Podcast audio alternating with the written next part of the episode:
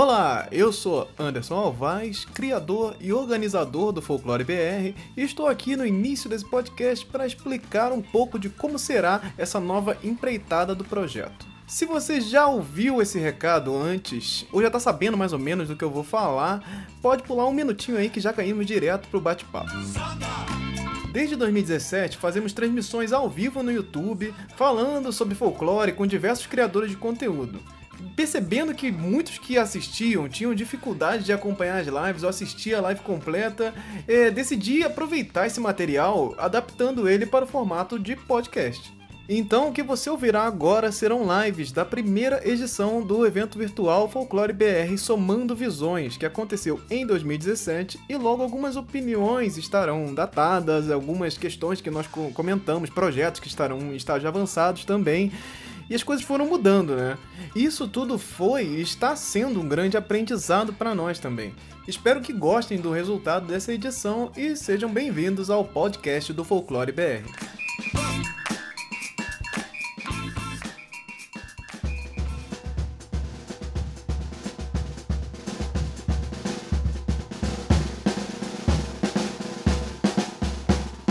Começando aqui a nossa segunda live, segunda transmissão do Folclore BR Somando Visões. Hoje é o, o tempo reservado aí para falarmos de, é, do seu universo infantil, falaremos do folclore animado no universo infantil. Então, estou recebendo aqui três criadores de conteúdos, de conteúdos incríveis para falar um pouco sobre é, um pouco desse cenário. Vamos discutir aqui várias coisas ao redor da animação infantil, como lidar com crianças, como falar com, explicar o folclore de maneiras é, diversas.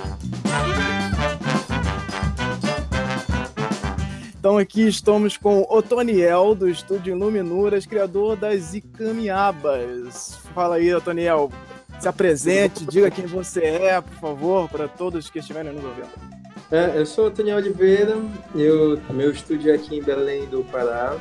Esse é um tema assim, que toca muito, né? A gente é, é, do Brasil inteiro, a gente aqui no norte, a gente sempre discute isso, a gente vive isso, como, como no Brasil inteiro, mas aqui tem sempre aquela questão de estarmos, de certa forma, no meio do, do que é a Amazônia, a Amazônia mítica, no meio da floresta. A gente dá uh, uh, um zoom out no Google Earth, a gente se vê assim no meio desse, desse lugar que é tão, tão profícuo na criação dessas, desses, dessas é, narrativas que, que a gente pode trabalhar, que a gente trabalha desde sempre no folclore, que a gente pode trabalhar hoje em dia na cultura pop, né?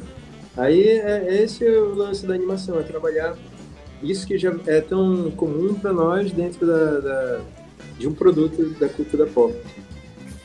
Eu tô recebendo aqui também o Sérgio Kalili, criadora da Liga da Mata, um desenho muito legal, uma websérie. Por favor. Muito bom, prazer em participar com vocês aí desse live. Acho que isso é uma oportunidade sensacional para gente, para todos nós. Uh, bom, Liga da Mata foi um projeto que eu criei. Eu sou aqui de São Paulo. Uh, eu criei esse projeto a partir de uma, uma ideia que eu tive de trazer de volta o mundo do folclore para as é, crianças, principalmente aqui do Sudeste, que eu vejo que aqui é muito esquecido esse assunto, ele é muito apagado. Enfim, então eu achei que era uma ideia legal trazer de volta uma, uma temática um pouco diferenciada, né? Mudar um pouco a forma de ver, uma roupagem diferente e aí, quem sabe, fazer, trazer esse universo de volta, fazer com que a gente reviva isso na, nas escolas, principalmente. Uhum. É, e também estou recebendo aqui Ulisses Brandão, da Vilcine, é, do estúdio criador da vindoura série aí, Além da Lenda. É, eu falo aqui do Recife, é, sou do trabalho no estúdio Vilcine, e a gente teve a felicidade de, nos últimos dois anos, mergulhar de uma maneira bem profunda no, nesse tema do folclore. A gente desenvolveu uma série chamada Além da Lenda, que ao longo da transmissão eu vou detalhar mais um pouco, mas assim tem sido uma oportunidade muito, muito, muito, muito rica para a gente todos aqui, desde o do pessoal do roteiro, eu que fico mais na produção, o pessoal da animação, então a gente vai poder ao longo da transmissão contar um pouco de todo como foi esse processo de criar essa série e também como é o processo que a gente está trabalhando hoje aqui. Obrigado pelo convite. Foi ótimo. Pô, cara, eu que tenho que agradecer vocês aí a ter, conseguirem aí estar presentes aqui, disponíveis para participar desse evento, que é, oh, na verdade, uma loucura da minha cabeça de tentar é, criar algo assim é, sozinho mesmo e tent, vamos, vamos tentar é, expor mais os projetos e conversar sobre eles e, e celebrar aí o mês do folclore de uma maneira diferente, de uma maneira que é, parece que você não pode, não pode fazer, você não pode ser é, é, chegar nesse ponto com o folclore brasileiro que não vai chegar a lugar nenhum. Ah, para que você vai fazer isso? Vai falar da cultura nacional? Para que você vai pegar? E eu, sozinho, peguei e fui lá atrás de todas as pessoas incríveis para fazer isso e eu agradeço enormemente a todos vocês aí por entrar na minha loucura de estarem aqui conversando sobre folclore. Muita gente vai assistir provavelmente não, não conhece o trabalho de vocês, não, não chegou neles de nenhuma forma, ou conhece muito superficialmente, se viu uma imagenzinha ou outra. Queria que vocês pudessem apresentar aí, começando aí do Toniel, que já foi o primeiro na, na roda aí, o que é as Icamiabas, o que, o que, sobre o que fala o, o, a animação e Sim, o que, o que me levaria a assistir? O que, o que é esse, essa animação? Fala pra gente. Uh, as Icamiabas, elas surgiram, assim, uh, como todos nós aqui, né? Eu, eu ainda não conhecia pessoalmente uh, vocês, né, os profissionais aqui, mas eu conhecia os projetos. Então, dava para ver, assim, que a gente tinha muito material para trabalhar, para se inspirar, para fazer produtos legais, para para fazer produtos empolgantes, produtos com, com temas que sejam fossem importantes, relevantes para a gente tocar. As Ikamiabas surgiram da continuação de uma história em quadrinhos, que eu venho dos quadrinhos, né, eu trabalho com, com quadrinhos, vieram de uma, de uma continuação de uma história de, em quadrinhos de 2005, que era hum. chamada Encantarias, a Lenda da Noite, que ela adaptava essa narrativa oral indígena da Lenda da Noite para o que foi um álbum em quadrinhos. É, a continuação seria a Lenda das Amazonas. Só que aí não, aconteceu em quadrinhos, acabou acontecendo com uma série de interprogramas.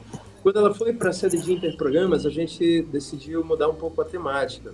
E aí, ao invés de ser só a adaptação de uma lenda, a gente tentou misturar. É, culminou com também o meu, meu, meu mestrado na época, que, que acabou sendo sobre as sociedades indígenas e é, com o trabalho de campo, com a pesquisa de campo, vendo as sociedades trabalharem suas próprias narrativas sobre si, é, a ideia de que o indígena não é um ser é, do passado, ele é um ser do presente, ele é um, ele, ele compõe a nossa sociedade brasileira. As sociedades indígenas compõem a sociedade brasileira. A gente mudou um pouco a temática para não ser só recontar a lenda, mas ser mostrar essa imbricação do mundo das lendas, do mundo que as caminhadas vivem, que é um mundo é, fantástico, cheio de, de, seres fantásticos e dos deuses amazônicos, misturado com, com a cidade, com, com que a gente pode se ter empatia, é, um, alguém que mora na cidade possa ter empatia, né? É, o objetivo era que as caminhadas fossem é, o objetivo é que as caminhadas seja uma série de ação e aventura que tenha tenha pegue assim pela pela aventura, pelo dinamismo, pela pela ação, pela dinâmica, né, pela pelo empolgante desse universo e ao mesmo tempo que pegue pelo pelo que é empolgante, as sociedades indígenas, os indígenas olhem e, e se enxerguem, se enxerguem mais. Não é para levantar uma bandeira, assim, a gente não quer, não quer militar por uma causa, mas inevitavelmente a gente está militando. Assim, a, a, as sociedades indígenas, as narrativas orais indígenas, a, a lógica indígena está é, é, tá sendo representada lá. É a nossa intenção. A gente trabalhou com, com consultoria. Nessa próxima leva de episódios da temporada, a gente deve trabalhar com roteiristas indígenas mesmo, que a gente ainda não conseguiu trabalhar até então. E a gente vai é, tentar fazer com que o público se identifique com os indígenas como não sendo aquela ideia que até a gente está discutindo agora, né, do marco de 88, que é um marco temporal absurdo. estão também, vivem na, no que a gente concebe como sociedade agora, fazem universidade e tal, e ao mesmo tempo que elas são estagiárias dos deuses amazônicos do Tupã, e aí elas têm que enfrentar os desafios de serem estagiários dos deuses e, e lidar com, com a cobra grande, com a pinguari e tal. Cotidiano e fantástico junto numa série de ação. Esse é o objetivo. Pô, muito legal, cara. Muito, muito legal isso, cara. Se você pegar essa ideia de que elas são estagiárias dos deuses, né? tipo, você trazer uma coisa do cotidiano e ao mesmo tempo brincar com, com, com as lendas e, e trazer nisso uma série de aventura e tal. Acho isso é, é uma série muito chamativa, assim. Acho que qualquer um que puder ver. Todos os links que, que do, sobre que nós formos comentar aqui estarão disponíveis aí na, no, na descrição desse vídeo. Então, se você assistiu depois, provavelmente vai pegar os links certinhos e e a gente vai atualizando aí. Então eu vou falar aqui com, agora com o Sérgio, que é, é, um dos criadores da Liga da Mata, que tem um, uma, é, uma, uma música de abertura sensacional, que é, é uma coisa muito divertida. Eu, realmente é, é, eu me encantei com, com aquela música. Por favor, Sérgio, explique pra gente o que, que é a Liga da Mata. O que seria. Sobre o que seria essa websérie. Bom, a Liga da Mata, na verdade, é, o que, que eu, eu, falei logo no início, a ideia é fazer uma, uma releitura do folclore, né? É, eu, eu, venho, eu vim percebendo com, no estudo que eu vim fazendo antes de criar o projeto que, que realmente o, o, o folclore brasileiro estava muito esquecido, como eu falei, né? Muito jogado de lado, enfim.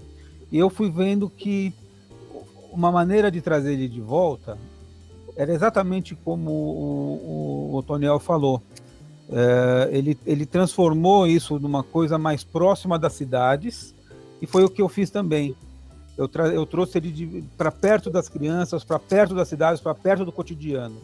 Então o que, que eu fiz? Eu transformei os heróis, aliás, os, os personagens da Liga da Mata, aliás, os, os personagens do folclore, numa liga, uma liga de heróis.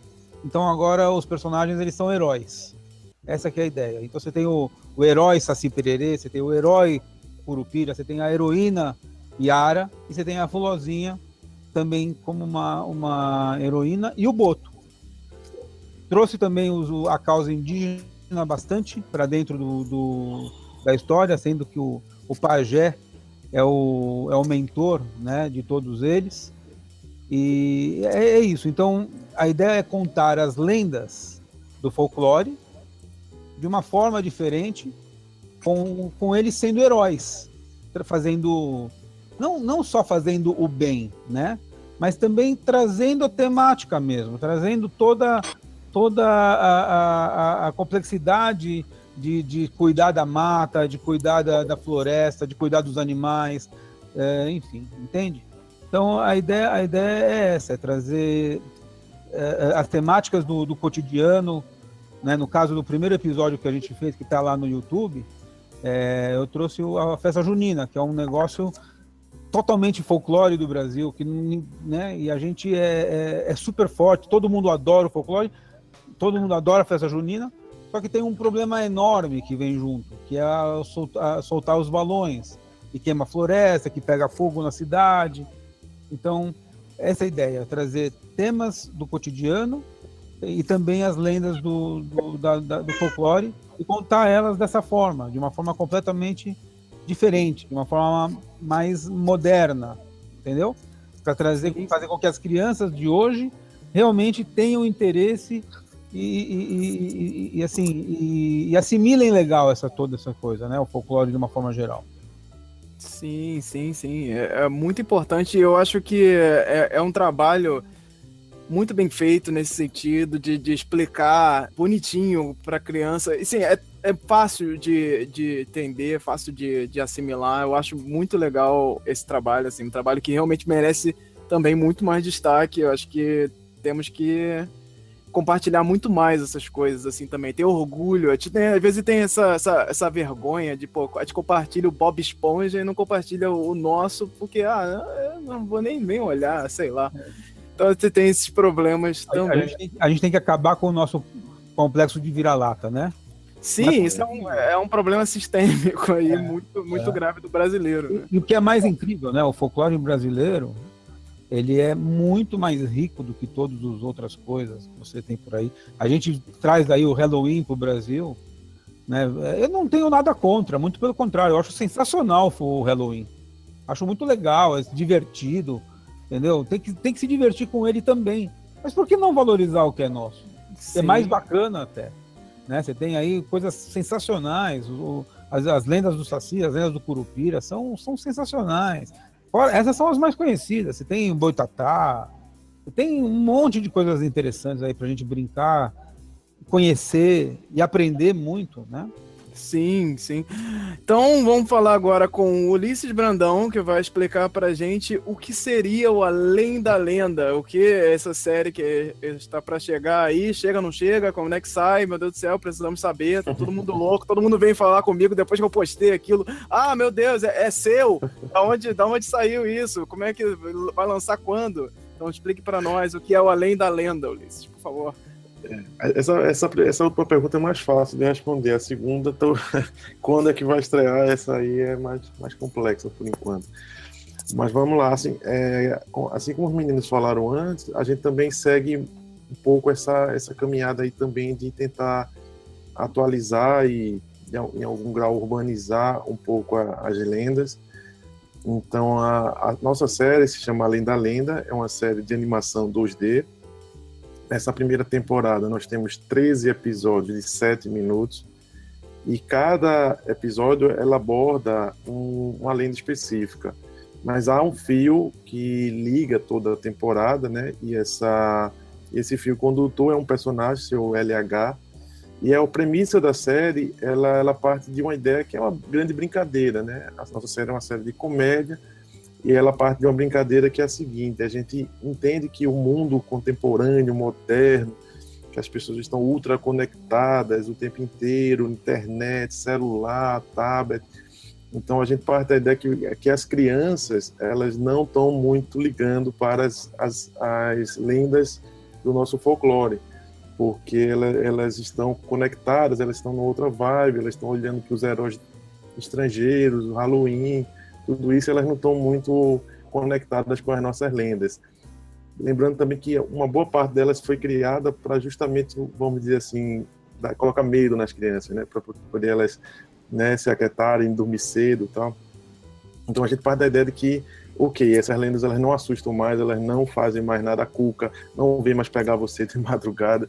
Então tem uma série de, de fatores que fazem que criam essa desconexão entre as crianças e as lendas. E aí as lendas a partir de então elas entram numa crise existencial, né? Elas ficam totalmente sem sentido na vida, elas começam a se questionar a sua existência e elas vão buscar ajuda no, no personagem que é o Sr. LH, que é um terapeuta, vamos dizer assim, um psicólogo das lendas e aí cada episódio uma das lendas vai pro para o consultório dele para se queixar e aí ele ajuda a ele resolver aquele problema. Então, cada um dos episódios, por exemplo, nós temos a comadre Florzinha, que é o episódio piloto, né? E aí ela tá irritadíssima porque a, a floresta, que é a função dela proteger, ela não consegue por causa dos, do crescimento urbano desenfreado, eles destroem é, ali a mata que ela protegia e constroem um mega condomínio de arranha-céu, prédios altíssimos, e ela fica simplesmente revoltada e ela vai buscar ajuda e o seu LH ajuda.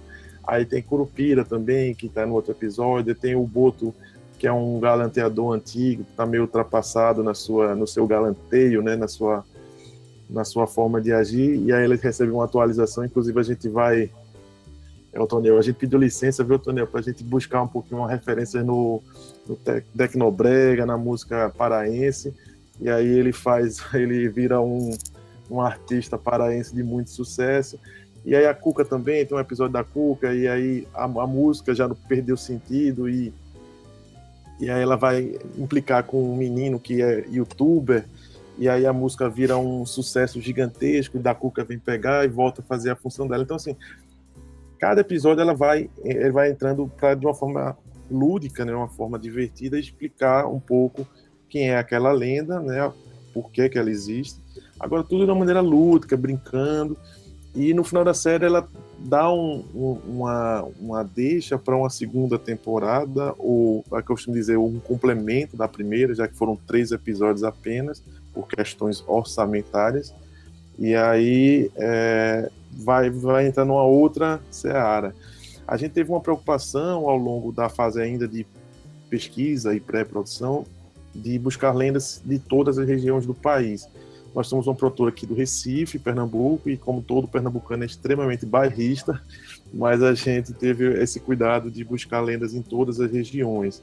Então tem, tem o Negrinho do Pastoreio, que é, que é do sul do país, nós temos o Vaqueiro Misterioso, que é aqui do Nordeste, temos do Norte, temos do, do Sudeste também do país.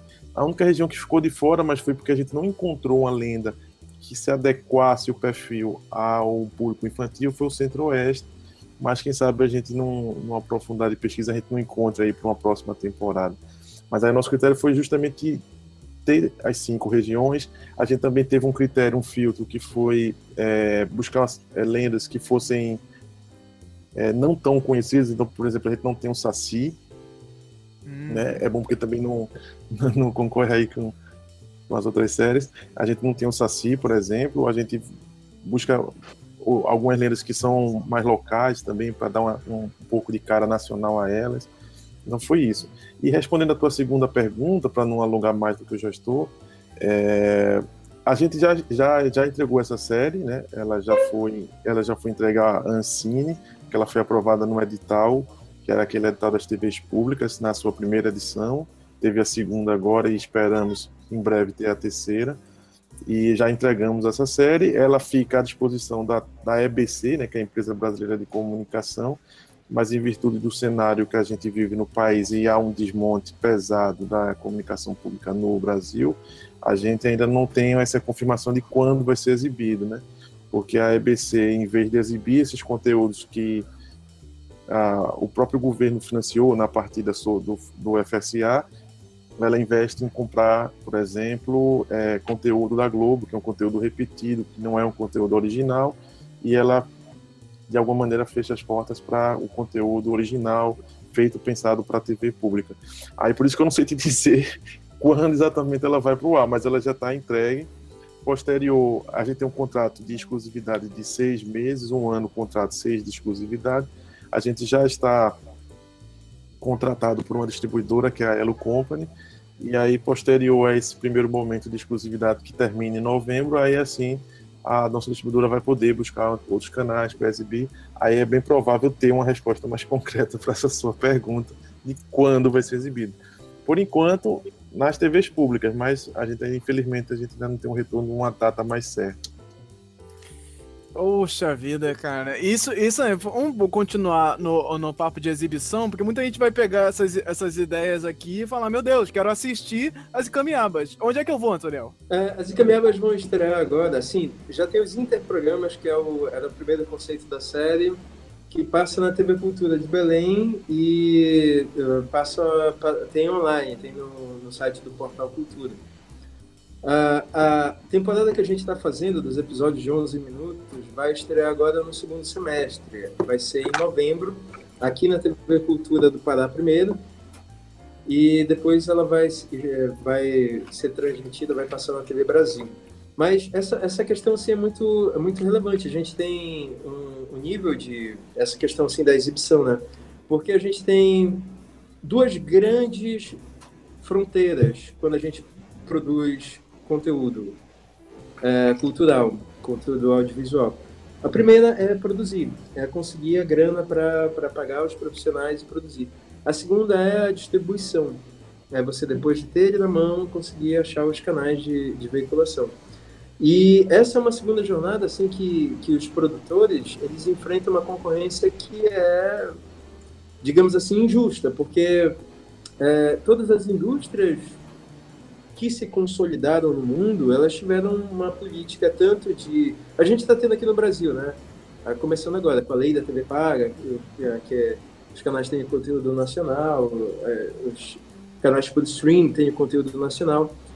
Mas a gente, os produtores de conteúdo enfrentam muito isso. E nesse governo, a gente está enfrentando uma, um desafio muito maior, porque uh, o aparato que, que nós tínhamos quando a gente passou no edital, uh, a gente vê assim que é com, com todo mundo do Brasil inteiro.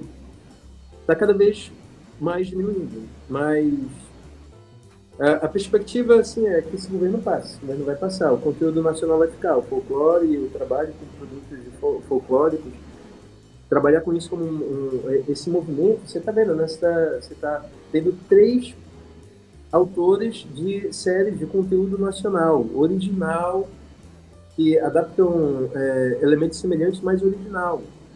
Então, isso é um cenário que a gente não tinha 20 anos atrás. Que a gente não era porque não tinham profissionais para isso. Era porque as condições de possibilidade que a gente tem agora facilitam a gente conseguir isso.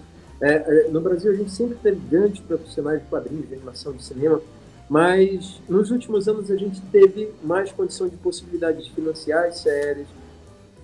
Essa, essa primeira temporada é uma micro temporada que a gente conseguiu financiar, tem cinco episódios. Cinco episódios de 11 minutos. Mas a gente já tem o roteiro de mais alguns episódios, a gente já tem a, a sinopse de, dos 26 dessa, dessa meia temporada, porque na TV a temporada realmente completa são 52 episódios, são 52 semanas, não é assim que a gente consegue vender internacionalmente. Ainda tem isso, né? Para vender, para um, ser atrativo para para o conteúdo internacional, para ser vendido no, no, resto do mundo, a gente precisa de 52 episódios. É uma dificuldade a gente conseguir aqui no Brasil. Custa, assim, é, milhões de reais, sabe? A gente, a gente precisa de, de alguns milhões de reais para fazer a série. Isso é uma bagatela para o resto do mundo se a gente for comparar assim o, o quanto um filme nacional de animação custa em comparação ao filme estadunidense, é, é, dizer que um filme nacional é todo feito com o custo de um minuto de um filme estadunidense. Então a gente trabalha muito e a gente trabalha com muito pouco dinheiro em relação ao que acontece lá fora. No audiovisual inteiro, inclusive nós nas nossas séries. Eu eu aposto como todas as séries a gente teve que lutar muito para conseguir fazer o dinheiro do edital, o dinheiro que a gente conseguiu do financiamento valer.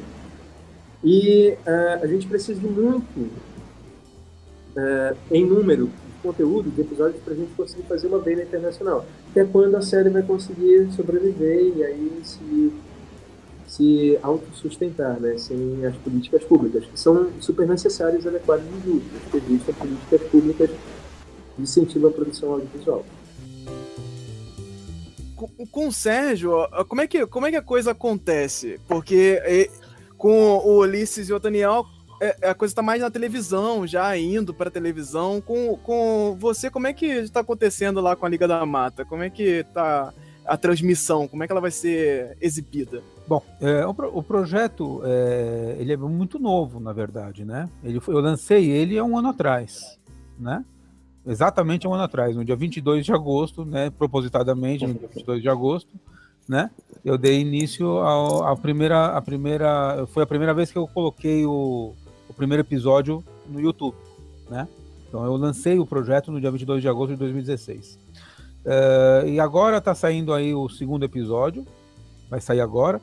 Tudo isso foi é, financiado por mim, né, sozinho, sem, sem nenhum tipo de incentivo ainda, eu fiz tudo sozinho, paguei, é, fiz é, tudo, tudo sozinho, né? Todo, todo, todo o processo foi feito sozinho, entendeu? Então, é, ainda não está em nenhum canal, por enquanto só no YouTube, no Facebook, tudo por conta própria mesmo, né? Uhum. Então, é, é, já tem algumas é, coisas acontecendo com alguns canais que têm interesse, alguma já duas produtoras apareceram com interesse, dois, dois interessados. Ainda não tem nada fechado com ninguém, mas é bem provável que no início de 2018 a gente consiga já, aí sim, com três episódios, né? Porque o segundo vai sair agora, o terceiro deve sair antes do final do ano, e aí a gente uhum. consiga é, alguma, alguma parceria para acelerar o processo, né? Sim, a gente tem essa, esse crescimento aí da, das animações no YouTube Uhum. E parece que é, dá uma impressão, às vezes, para as pessoas que estão assistindo, que a coisa tá fácil, tá todo mundo fazendo. Você pode criar um canal no YouTube e virar sucesso internacional. É, na animação brasileira tá demais. Olha como é que as coisas estão legais, tão bonitas, maravilhosas. Mas assim, eu acho que tem. o trabalho que dá, né? É, tem algumas loucuras acontecendo aí. Tem uma galera postando muito na, no negócio. Não, não é. Eles, eles não estão simplesmente fazendo, ah, beleza, vamos ganhar dinheiro, YouTube paga eh, tudo. Não é, acho que não é assim que a coisa acontece, assim, exige um trabalho muito grande que é, é difícil você pensar, a coisa não vai te dar um, um, retorno imediato, assim, você não vai virar um sucesso do dia para noite e, e, beleza, agora você tem patrocínio e, e, tudo mais, eu acho que a coisa tem, é um pouco mais complexa aí.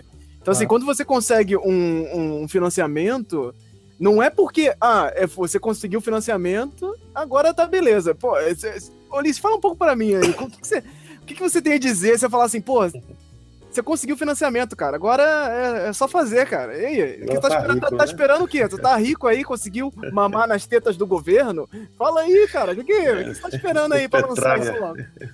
Lança aí logo, seu Petralha. Vai, vai. Então, é, no, no, ápice da, daquela crise, o ano passado, que culminou com um golpe, a gente ouvia muitos absurdos. Imagino que o Sérgio também tenha ouvido sobre Lei Rouanet, que não sei o quê, e que na verdade era fruto, em boa parte, do total desconhecimento de como é feito o financiamento de produtos culturais audiovisuais no Brasil. Então, assim, para começar, é, a gente, a produtora de vídeo, não usa a Lei Rouanet, né? Ela não financia longa-metragem, ela não financia série de TV. Para isso existe uma, uma lei chamada, que é a Lei do Audiovisual, que tem um mecanismo semelhante, mas é diferente, mas é um mecanismo semelhante, de renúncia fiscal por parte do governo para financiar a obra. E existe um outro lado, que a gente chama de fomento direto, que é quando o, um, o dinheiro vem direto, da, no caso nosso, da Ancine, a partir de um fundo, que é o FSA, Fundo Setorial do Audiovisual, que ele é financiado por várias fontes, inclusive quando você faz sua TV a cabo, quando você é exibido uma propaganda, então tem uma série de, de, de formas de financiar esse fundo que eles geram vários editais e um deles, que foi o da TV Pública, a gente aprovou. Então, quando você recebe o dinheiro, eu até costumo dizer que é a parte mais fácil, é você aprovar no edital e receber o dinheiro. Depois é que começa o trabalho de verdade, porque primeiro, é, como o Antônio estava falando, o dinheiro não é muito.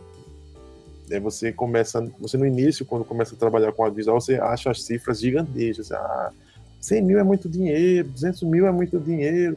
Mas aí quando você começa, de fato, a produzir, você começa a ver que não, não é muito dinheiro. Assim, é uma cadeia extremamente complexa. Você tem, para o menor que seja a série, você tem um, no mínimo ali 20, 30 profissionais envolvidos. Isso é uma quantidade significativa de profissionais. São profissionais altamente capacitados, então você tem um, um custo de questão salarial e, e, outras coisas que são elevados, porque você está tratando com um com pessoas de alta capacidade, muitas vezes artistas conceituadíssimos, então tem uma série de, de fatores que, que, que, estão envolvidos nessa produção audiovisual que elas encarecem todo esse processo. Então a gente, quando recebeu o dinheiro, a gente achava que estava rico, pensou em fugir do país, mas a gente desistiu, ficar por aqui mesmo. E fizemos o trabalho. E aí você vê que depois a calça é muito curta, assim, você vê que na verdade o lençol é muito curto, você não consegue cobrir tudo. Ainda bem que Recife é quente, a gente precisa de muito lençol, mas assim, dá um trabalho absurdo assim. É, teve, tivemos essa questão depois da que fizemos a série, tivemos essa questão da, da exibição. E aí a gente entendeu, por exemplo, que tava um ia haver um espaço muito grande entre é, aquele trailer que a gente lançou, né, que foi inclusive o que possibilitou a gente se conhecer, felizmente, assim, e a gente teve uma resposta muito boa, né, quando do lançamento daquele. Então a gente percebeu que entre esse lançamento e essa exibição da série em algum momento da humanidade, porque a gente não sabe dizer quando, a gente sentiu muito essa necessidade de ter alguma coisa para colocar para o público. Assim, a gente era um público que começou a pedir muito, assim, eu quero ver mais, eu quero ver mais, eu quero ver mais, e a gente não tinha o que mostrar. assim, é, não tenho.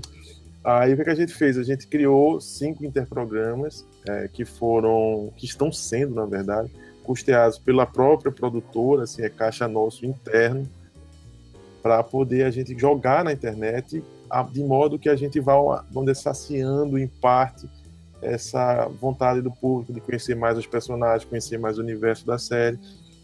Então a gente está animando agora, a gente são cinco episódios de um minuto, são interprogramas, assim, duração curta, e que a gente vai lançar na internet, nas redes sociais da, do projeto, assim, no YouTube e também no, no Facebook, para poder você ter um pouco essa marca viva, essa marca rodando um pouco, até você ter de fato algo mais concreto para falar sobre a exibição. Então, provavelmente sim, sim. em novembro a gente já esteja divulgando o primeiro episódio desses cinco interprogramas, que vai servir como um esquenta para você deixar você aí vontade de assistir a série. Espero, espero também que, que faça sucesso e que as pessoas queiram depois ver a série. Aí tem, tem toda essa cadeia, assim, é, é, bem difícil, o financiamento é bem difícil. Eu, eu admiro muito a, a, ações como a de Sérgio, por exemplo, que vai lá à banca, faz o seu projeto. Ainda mais é, projetos de animação, projetos que têm uma, uma dificuldade, tem toda uma questão que é um pouco mais complexa do que o próprio audiovisual mais comum. Então, é, eu sou particularmente muito fã dessas iniciativas assim. E acho que a gente tem que se mexer. É, a, gente é, a gente tem apenas um minuto, né? Em termos, como o Antônio falou, do orçamento em um filme norte-americano, né? Mas, assim, em termos de vontade, eu digo que em termos de vontade, nós somos uma mega produção hollywoodiana. Não em termos de orçamento, mas em termos de vontade, a gente não deixa nada a desejar. E nem de qualidade. Nem de qualidade, com certeza. Também. É, que também. é o melhor, que é o mais importante. Sim, com sim. E, e, é isso que é, cria muita esperança na, na que assiste em, em, trabalhar com isso, em pô, pensar que pô, aqui, aqui no Brasil dá para fazer isso também. Pô, o projeto é muito legal, olha aí o que gente está fazendo, trabalhando. É, é, e eu vejo coisas incríveis como Historietas Assombradas e Irmão do Jorel, que são é, é não, não devem em nada, absolutamente nada. Qualquer produção americana é, desse tipo, assim. E, e, e eles estão lá fazendo um sucesso, por mundo afora. O Irmão do Jorel já foi dublado em mais de oito línguas e tal, e eles estão arrebentando. Isso, isso é brasileiro, não é, não é é uma coisa pasteurizada, que tá querendo tentar imitar alguma coisa. Não, é brasileiro, o cara fala de cultura brasileira e eu não entendo como é que ele consegue fazer um sucesso que vai, que assim, ultrapassa a, a, essa expectativa. Você vai falar de uma cultura totalmente nossa, um negócio. É a nossa infância ali, a nossa vivência é, sendo tratada em outros países. Então, assim, você vai, pelo máximo que você adapte, tem coisas ali que estão totalmente psicodélicas, assim, totalmente loucas, nossas, brasileiras, coisas psicodélicas do Brasil. Então, assim, você falar, fazer isso é, é, é, é aquela luz de que não é, não é só você é, pegar o lado de fora, imitar, fazer igualzinho e que tá tudo certo. Não, você pode ser criativo, você pode fazer coisas inspiradas na nossa cultura que você tá é, alcançando níveis aí é, incríveis também, né, cara? Na então, verdade, então, assim, até que é diferente. Desculpa te cortar, eu acho que até que é diferente. Acho que quanto mais você criar original, muito mais chance a gente vai ter. Porque quando a gente copia o do outro lá, o americano, não porque o americano é ruim, não porque é chato, não, não, é, não sem frescura, sabe? Na boa, eles têm coisas maravilhosas que vêm de lá dos Estados Unidos. Agora, eles têm muito lixo também, entendeu? E a gente compra só porque é americano. Ou só, né? É, eu vou contar até uma coisa interessante para vocês aqui. Quando eu comecei a trabalhar com, com animação, e uma, uma, uma, das pessoas que começou a que criou uh, os meus personagens, ele falou assim para mim: Ah, eu tô querendo ir fazer um curso. Falei: Ah, quer, você quer ir lá para Pixar, né? Automaticamente eu falei isso para ele, né? Falou: Não, não, não, não. Eu quero, eu quero ir para França. Eu falei: Para França? Como assim para França? Eu falei: É, para França. Tem um curso lá, um negócio muito bacana. Daí ele me explicou uma coisa que eu não sabia, né? Porque, enfim, a gente não sabe, né? Quem não está no mercado. É, ele falou o seguinte: Olha, para você ficar sabendo, então, já que você está entrando no mercado o, a, escola, a escola francesa de animação é a melhor do mundo. É maravilhosa. É sensacional. Aí ele me mostrou algumas coisas, eu fui entender do que se tratava tal. E sabe o que, que eu fiquei mais contente depois? Foi de ver que a gente aqui no Brasil faz igualzinho, tão bom quanto. Você pega aí o que nós fizemos, o que vocês aí fizeram com o projeto de vocês, o que o próprio Anderson está fazendo com o Folclore BR dá para a gente ficar para trás? Eu acredito que não. Eu acho que a gente está fazendo coisas maravilhosas, originais, sim, sem copiar e sem tentar exatamente, sem tentar pasteurizar o que vem de fora, nem do francês, nem do americano, nem de qualquer lugar. É por isso que o Irmão de Joel está fazendo tanto sucesso lá fora, porque ele está fazendo a cultura brasileira do jeito brasileiro, do formato brasileiro, com a qualidade que a gente tem igual a eles. Simples assim. Sim, é. cara, exatamente isso. E, e é, quando eu quero dizer essa coisa do posterizado também, tem esse lance do. Qualquer blockbuster americano é blockbuster. Uhum. Chegou no Brasil, ele vai fazer um sucesso, vai se pagar, vai ser incrível. Mas assim, é aquela coisa. O que me disseram um, um, um tempo atrás de que a maioria do público de cinema, por exemplo, é a galera que tá passando pelo cinema. E para mim, que curto cinema, que acompanho a estreia, que quero saber quando é que lança, é, é, estranho imaginar que a maior parte do público é o público que tá chegando ali. Ah, o que que tá passando aqui? E saiu isso aí, vou lá ver. E, e, e isso é, é, é uma coisa que você vai muito para automático. A galera vai lá, pô, Homem-Aranha. Vou ver, tá, tá, você tá, tá lá lançando o Além da Lenda e caminhava, tem um Homem-Aranha aqui. Eu vou no Homem-Aranha.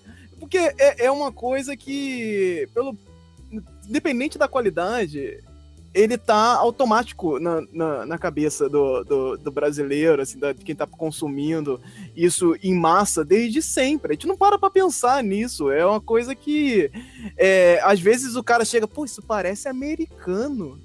Pô, mas é brasileiro? Como, como se fosse uma coisa assim, ah, mas caraca, igualzinho americano, né? Pô, pô, tá até melhor. Pô, mas assim, cara, para com isso. Isso não é uma questão de, de, de comparação. É, é, você merece um espaço, você tem que dar o espaço, mas assim, não é uma coisa de comparação. Você querer comparar e falar, mas porra, no americano é melhor por isso e por. E tem, e tem até outro ponto, Anderson, se você me permitir falar um pouquinho, claro, que claro. é a questão da, da referência, né? No caso nosso, que faz animação, e aí você está trabalhando em boa parte com crianças, teve um episódio que aconteceu durante a produção, eu queria contar para o Toniel e também para Sérgio, que foi bem curioso, assim, do que aconteceu durante o processo de, de, de fazer, né? E aí vai falar um pouco do simbólico, do, da importância de que é esse trabalho que a gente faz, de criar conteúdo brasileiro com cara brasileira. E aí eu concordo bem com o Sérgio, acho que a gente não tem que fazer igual, não. Porque para fazer aquilo eles já fazem, já fazem bem, a gente tem que fazer a nossa cara. Então tem um personagem na nossa série que é o Vaqueiro Misterioso, que ela é típica aqui do interior de Pernambuco e é um vaqueiro, assim. Imagino que vocês tenham uma imagem de um, de um vaqueiro na cabeça. E aí quando o nosso artista foi fazer o conceito do personagem, e ela é super talentosa, assim, eu sou muito fã dela. Mas aí quando ela foi trazer os primeiros desenhos para a gente aprovar, não veio um vaqueiro, veio um cowboy misterioso. E aí, assim, por mais que adoro, ela é uma artista completa, mas aí isso levantou, levantou uma questão pra gente internamente, assim. Por que, que ela trouxe um cowboy misterioso? Porque, na verdade, ela sabe o que é um vaqueiro. Mas as referências que estão introjetadas nela desde criança são referências estrangeiras. Então, assim, ela sabe o que é um vaqueiro, mas quando ela vai desenhar, o repertório que ela tem interno, que é um repertório riquíssimo, mas é um repertório que não é nosso. Então, assim, visualmente ele não é brasileiro. Então, quando ela fez o desenho, estava lindo mas era um cowboy, não era um vaqueiro. Então, assim, foi a primeira coisa, tá lindo, isso aqui é nível Pix, assim, você é maravilhosa. Mas não é isso. A gente quer um vaqueiro, a gente não quer um cowboy. E aí são, são coisas assim, por exemplo, que é importante a gente fazer esse trabalho, o importante trabalho do Sérgio, do Otoniel, o nosso aqui em Pernambuco, eu conheço também pessoas é, em outros estados que fazem esse trabalho na animação para você começar também a criar um repertório brasileiro. Então, assim, a gente tem muita preocupação em tudo que a gente faz, todos os projetos nossos, que é tipo, por exemplo, a gente vai fazer uma, uma um desenho de uma casa, numa série que a gente está trabalhando atualmente, e a casa é uma casa com arquitetura brasileira, ela não, não é uma casa com porão, com sótão, como eu já vi algumas séries até brasileiras que tem isso, assim. Pode ser até que em Belém, São Paulo tem, mas em Recife eu não conheço casa com sótão e com porão, assim, não é arquitetura brasileira. Então a gente tem muito esse cuidado também de visualmente trazer elementos que são nossos. Lógico, não é nada contra que é de fora, nada, nada disso, assim, não tem nenhum discurso aqui contra quem vem de fora, nada disso. É só que a gente precisa construir o que é nosso, as pessoas precisam ver elementos que são brasileiros. Por isso que o audiovisual ela é estratégico numa noção de país, numa noção de governo. Então, quando você tem um governo que vê o Brasil como uma nação e não apenas como um balcão de negócio para se salvar de denúncias que vem da PGR, você começa a entender que o audiovisual ele é estratégico. E aí eu só queria contar essa história do que aconteceu com a gente e essa importância de você ter um conteúdo nacional com a cara brasileira, com nossos elementos. Sim, é, sobre, sobre ainda sobre esse assunto, falar com o Otoniel da maneira que é, me foi apresentado o e, Camiabas, que era tipo, ah, olha aqui, cara, a menina superpoderosas brasileira. É, é uma forma, existe uma forma que a gente tem de vender as coisas que é assim, ela não adianta. Mesmo que você não queira, vai chegar um, uma matéria do G1 que vai te vender assim.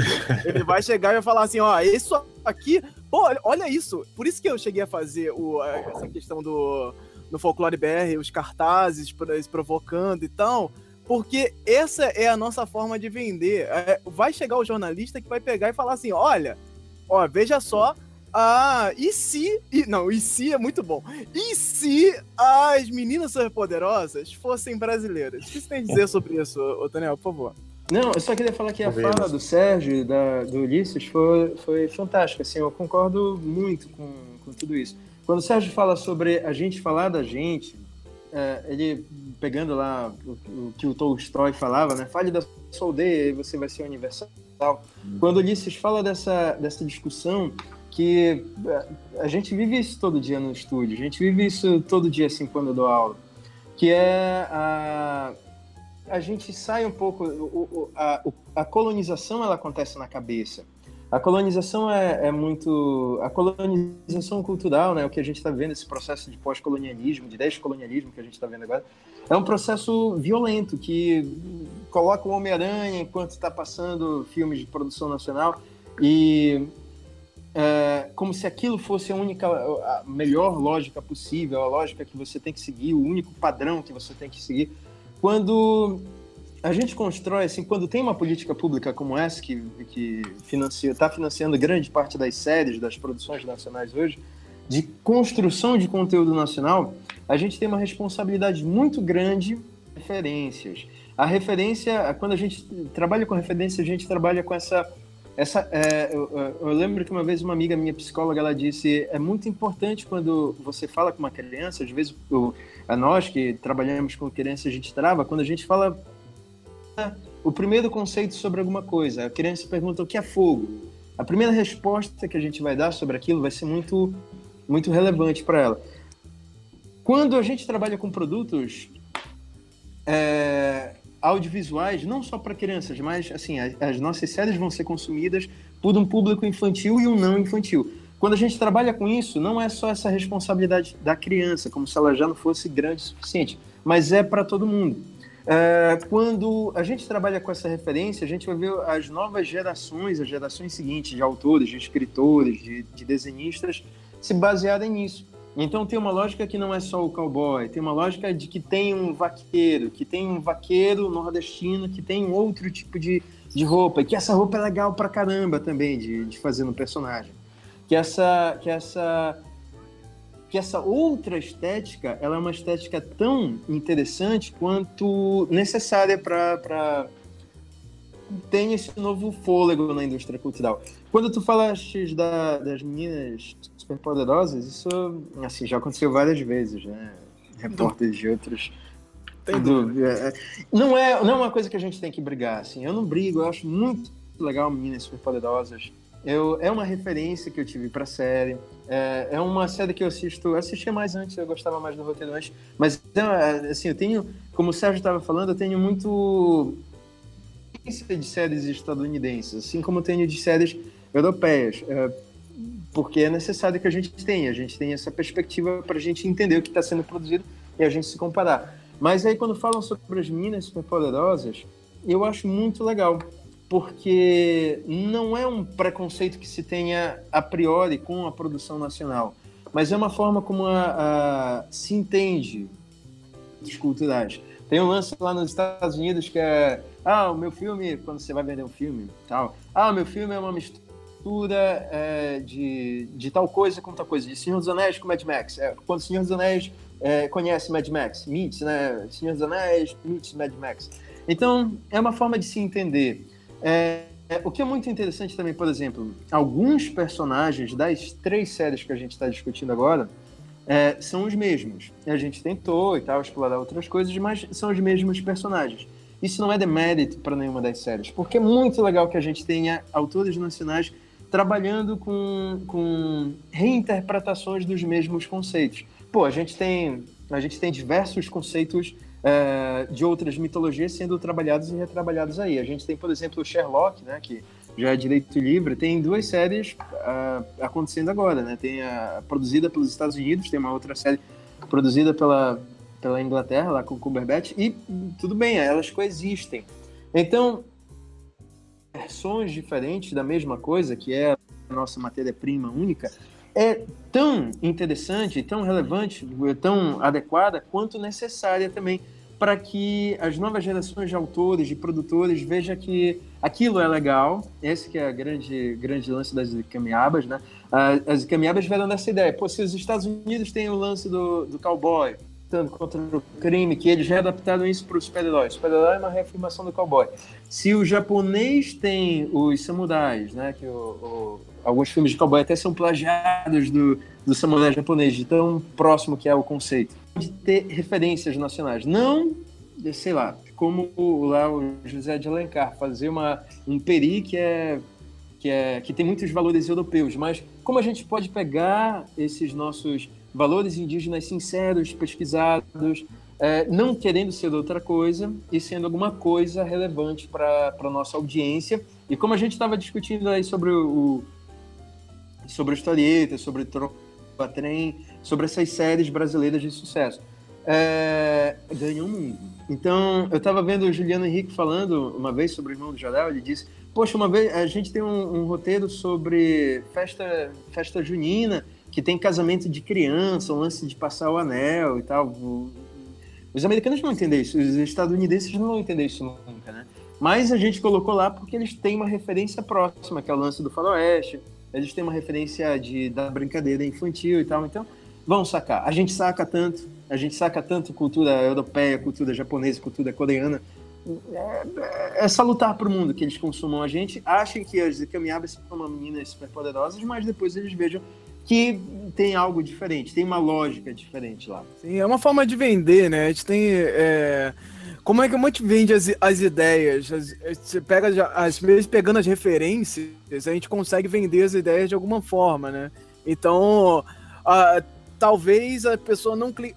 Que te trabalha com quem está recebendo aquilo também. Às vezes a pessoa não clicaria em, em, em camiabas, super-heroínas só. Assim, falando. A estagiária dos deuses. Uhum. Aí, talvez isso não, não fosse. É, não pegasse, chamasse essa atenção quanto chamaria uh, as meninas superpoderosas brasileiras, etc. Então, assim, a gente tem uma, uma questão de relacionar as coisas para chamar a atenção mesmo e vender as ideias. Nós vendemos as ideias assim. É, é você estava falando de o, quando uma série conhece a outra também. É isso, cara.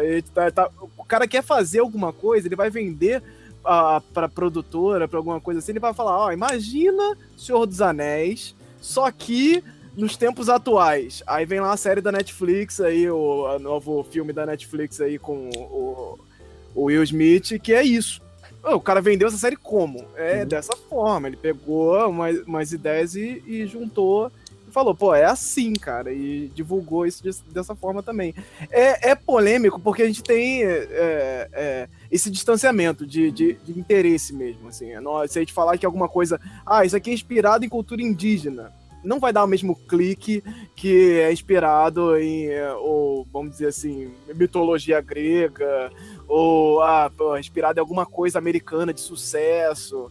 Então, assim, é, é isso. É, é uma questão de clique também, de vender, uh, vendermos as ideias também. Eu queria que vocês dessem uma. falassem um pouco do que. A gente deu uma pincelada sobre isso, mas do que, que vocês aprenderam durante o, o, o processo, assim do que é, você já conhecia, o interesse do folclore, sobre folclore e sobre nossa cultura veio junto com a série ou ele já vinha antes e foi crescendo? Como é que é esse E o que vocês aprenderam durante isso também, porque é isso, faz parte da gente, nossa construção, nos entendermos como, como brasileiros, como nossa cultura. O que, que vocês é, aprenderam durante o processo? A minha história é um pouco diferente da de vocês, pelo seguinte, eu, na verdade, não sou artista. Eu falei já para o Anderson, eu não sou eu não sou a, a, é, desenhista, nem artista, nem escritor, nem nada disso, né? Eu trabalho com outras coisas, tal. E eu comecei a criar esse negócio, né, toda a Liga da Mata e tal. Eu já gostava muito de cultura de uma forma geral. Eu sempre fui apaixonado por mitologia grega, é, sempre fui apaixonado por histórias da Bíblia, né, enfim, né, e também pelo folclore também, né? E a coisa foi, foi meio que crescendo um em cima do outro, assim, sabe? E aí eu fui me aprofundando um pouco mais aí na cultura da, da, da, do folclore e eu comecei a escrever, na verdade, um projeto pequeno que eu imaginava que seria, sei lá, um, um filme, né? Uma, um longa. Aí eu fui começar a escrever, escrever, comecei a escrever, escrever. Mas eu falei para você, eu não sou escritor, né? Eu não sei escrever. Só que, em, sem saber escrever, eu acabei escrevendo um livro. Virou um livro aí de quase 300 páginas, 350 folhas, mas 350 páginas de, de história, né? E aí, desse livro, eu comecei, eu peguei uma parte e transformei isso numa, nessa, nessa série que vocês estão conhecendo aí. O primeiro episódio está no ar, o segundo em breve vai estar tá no ar. Uh, você, lembrando um pouco do que a gente estava falando no início, é, algumas pessoas que leram o livro, que é, está para ser editado, está agora no processo de, de edição, falaram para mim que é, seria um, parecia muito com Harry Potter. Entendeu? Então, voltando aí ao papo inicial, ao papo anterior. E aí, enfim, é, eu aprendi muito, né, aí respondendo a sua pergunta, do próprio folclore. Né? Eu fui para poder escrever tudo que eu escrevi, para poder criar tudo que eu criei, uh, eu tive que me aprofundar em todas as histórias, em várias histórias, não em todas, claro, porque senão eu não ia terminar isso nunca, né? Porque história não falta pra gente aqui, lendas não faltam, né? E aí, enfim, eu aprendi demais da própria cultura brasileira e me apaixonei mais ainda do que eu já era apaixonado, tá? É isso que eu aprendi. E eu aprendi outra coisa mais ainda, que é aquilo que a gente falou no início. Aprendi que sim, a cultura é, é, é, é, muito, muito, muito rica e tem um futuro sensacional em cima desse todo esse, desse processo que a gente está falando. É, no, no, no, meu caso, eu, eu era bem leigo assim no, no tema. Na verdade, ainda sou, não sou um especialista como o Anderson, por exemplo, mas é, a, a série surgiu, na verdade, foi uma necessidade, foi uma sugestão do edital que pedia séries sobre o tema do folclore. E aí foi a partir disso que a gente começou a pesquisar e entrou um pouco mais. A série é uma criação que é minha, mas, mas o roteirista lá da produtora, Erickson Marinho, e o diretor de animação, Marcos França. Então nós é, começamos a pensar como é que seria a série, partimos de algumas premissas de como a gente queria contar, por exemplo, a gente queria contar a série pelo ponto de vista narrativo das lendas. Então não era como, vamos dizer assim, nós humanos víamos as lendas, mas sim como as lendas nos viam. Então assim, a gente vai partir da ideia de, de modernizar, né? não gosto muito dessa expressão, mas de alguma maneira trazer um pouco mais para o contemporâneo. Então assim, a gente tinha algumas premissas e a partir daí a gente chegou na formatação que a série tem hoje. E aí foi nesse processo que olhando mais no tema. Então, eu, eu tenho essa, uma característica que eu, geralmente quando eu entro para um projeto, eu me apaixono por ele. Foi assim quando a gente produziu um material sobre Luiz Gonzaga, foi assim quando a gente produziu um material sobre Paulo Freire, e tem sido assim, ainda bem, tudo que eu participo. Eu tenho. Eu me, termino me apaixonando fácil pelo, pelo tema que eu estou falando. E hoje eu sou um cara que gosta muito do tema, ainda não sou, como repito, especialista como você, Anderson, não sou essa referência toda, mas é, eu pesquisei muito. E eu, só para concluir, acho que o principal aspecto de mudança depois que eu comecei a série foi na linha que o Sérgio falou, foi começar a entender que tem, a relevância que tem o folclore como aspecto cultural, no caso específico da gente aqui no Brasil, né? Assim, eu fui, eu fui entendendo que tinha algo ali maior do que apenas é, um folclore que quando era do colégio tinha sempre em agosto a semana do folclore, então a gente ia dançar, tinha todas umas atividades, então, era algo maior que aquilo, não era só apenas uma semana comemorativa do ano letivo, mas era algo que era muito mais dentro, muito mais ligado ao que é ser brasileiro. E aí foi, essa para mim foi o maior legado da, dessa série. Eu continuo sem ser um grande especialista nas lendas brasileiras, mas hoje em dia eu sou um entusiasta. Tanto que quando você me convida sempre, eu venho aqui falar. Né? Não sou um, um, um cara que domina completamente o tema, mas eu, eu defendo e hoje eu, eu carrego essa bandeira na, na, minha militância do dia a dia. O folclore é uma delas hoje em dia. É, é a minha, assim, falar sobre o, o tema específico, eu sempre gostei de histórias. O folclore é, é uma forma de contar histórias, é uma forma de tu de tu contar sobre alguma coisa que, que toca aquela determinada cultura, algum tipo de crença recorrente, uma memória coletiva e tal. É, eu lembro que quando eu assisti, quando eu, era pequeno, um filme do, do Akira Kurosawa, chamado Sonhos, e tem uma passagem lá que tem um casamento de uma raposa. Sol e chuva, e a, a, ele, ele, quando criança, um, menino, quando criança, vê uh, durante a, o sol e a chuva, duas raposas se casando. Aí eu vi aquilo, eu achei aquilo tão curioso porque eu sabia que era um diretor japonês, eu sabia que era um produto feito no outro lado do mundo, mas tinha aquela história. Contava. De onde, de onde veio essa história, assim? Sol e chuva, casamento de raposa. O, o que, que é isso? Por que isso, isso, isso era uma história tão interessante para ele colocar no filme dele, sabe? É, depois, assim, vendo, é, da onde veio isso não dá para afirmar exatamente, mas uh, um dos indícios é que no Pará, no, no, norte, né, eu sou do Amapá, eu sou de Macapá, mas no norte do país de colônia japonesa, então vieram com os japoneses, com é, é muito provável que tenha vindo essa narrativa e tenha passado de boca em boca para essa crença por aí. Quando eu comecei a consumir histórias entretenimento, aí eu comecei a ver, né, assim como o Sérgio, ver sobre as mitologias do resto do mundo, e aconteceu de eu começar a tentar produzir coisas nos quadrinhos, assim, no, que é a, minha linguagem predileta de expressão, é, produzir coisas era pesquisar. Então, pesquisava sobre o assunto para ver o que, que de diferente eu poderia falar sobre aquilo. É, eu não estava muito afim, nunca tive muito afim de. Eu, eu gosto muito de trabalhar com super-heróis, mas eu nunca tive muito afim de fazer o super-herói naquele modelo de super-herói que, que é feito. Eu gosto, por exemplo, das, das.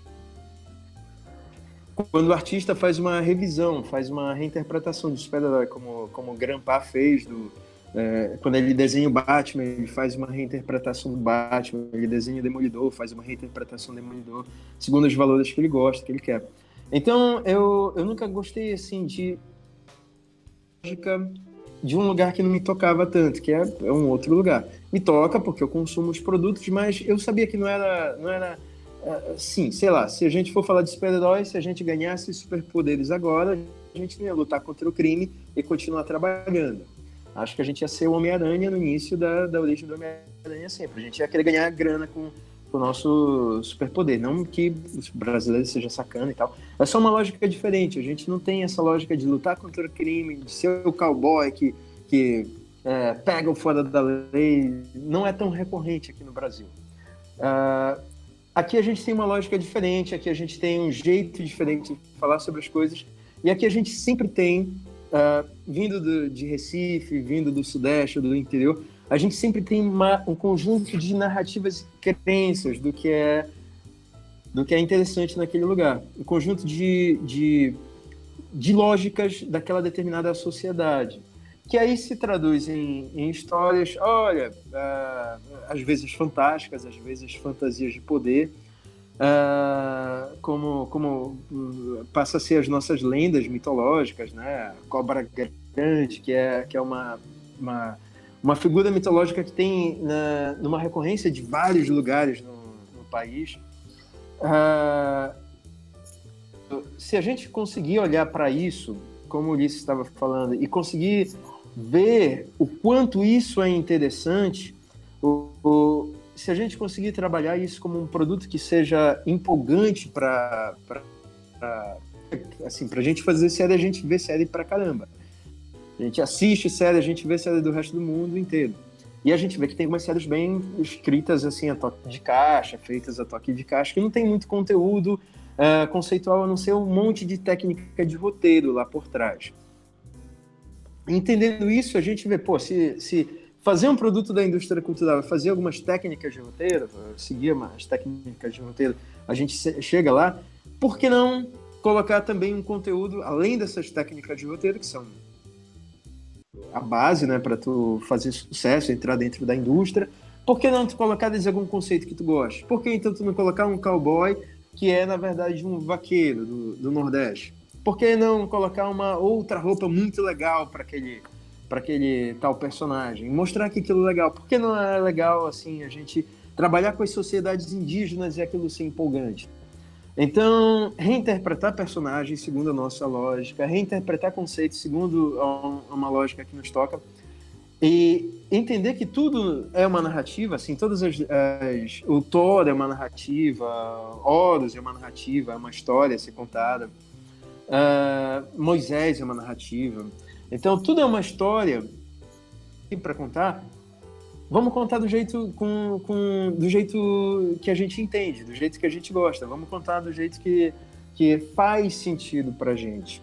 Porque aí, pro, falando comercialmente, não é para levantar bandeira, não é porque tem uma, tem uma frase lá em Macapá que a gente, quando se reúne para discutir a cultura e tal, a gente fala. Alguns artistas falam, né? Pô, uh, a gente quer fazer sucesso, a gente quer ser reconhecido, mas a gente não quer ser artista minhoca. A gente não quer ser um artista da terra, que vem da terra, fica na terra, é reconhecido porque é daquele lugar e é reconhecido porque fala o sotaque. Não, é, isso, é, é isso é, é, é inevitável que a gente faça quando a gente for sincero. Mas quando a gente é sincero, a gente não quer só ser reconhecido por aquilo que a gente está fazendo, é, ser gerar empatia com, com as pessoas que compartilham da mesma herança da gente.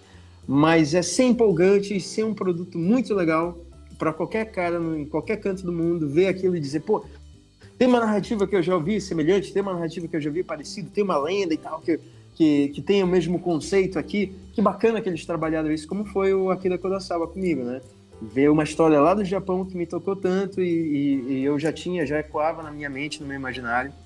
Então, essa, essa nossa responsabilidade de estudar é uma responsabilidade, sim, estudar cultura, estudar folclore, é uma responsabilidade que vem com um preceito muito simples, que é olhar para nós mesmos.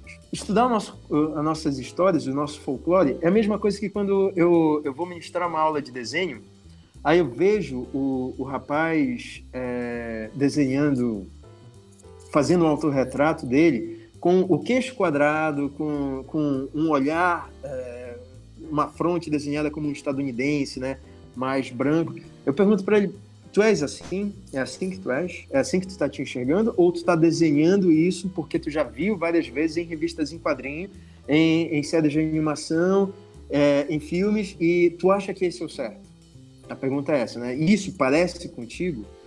Quando ele se olha, quando ele vê que talvez haja uma outra lógica de se autorretratar, de se fazer como um caucasiano, que nem o Mark Wahlberg e tal, é, é, é, ele se fazer como ele é, seja as características que ele tiver, ele se, se representar, seja fora do padrão de beleza, seja fora do padrão.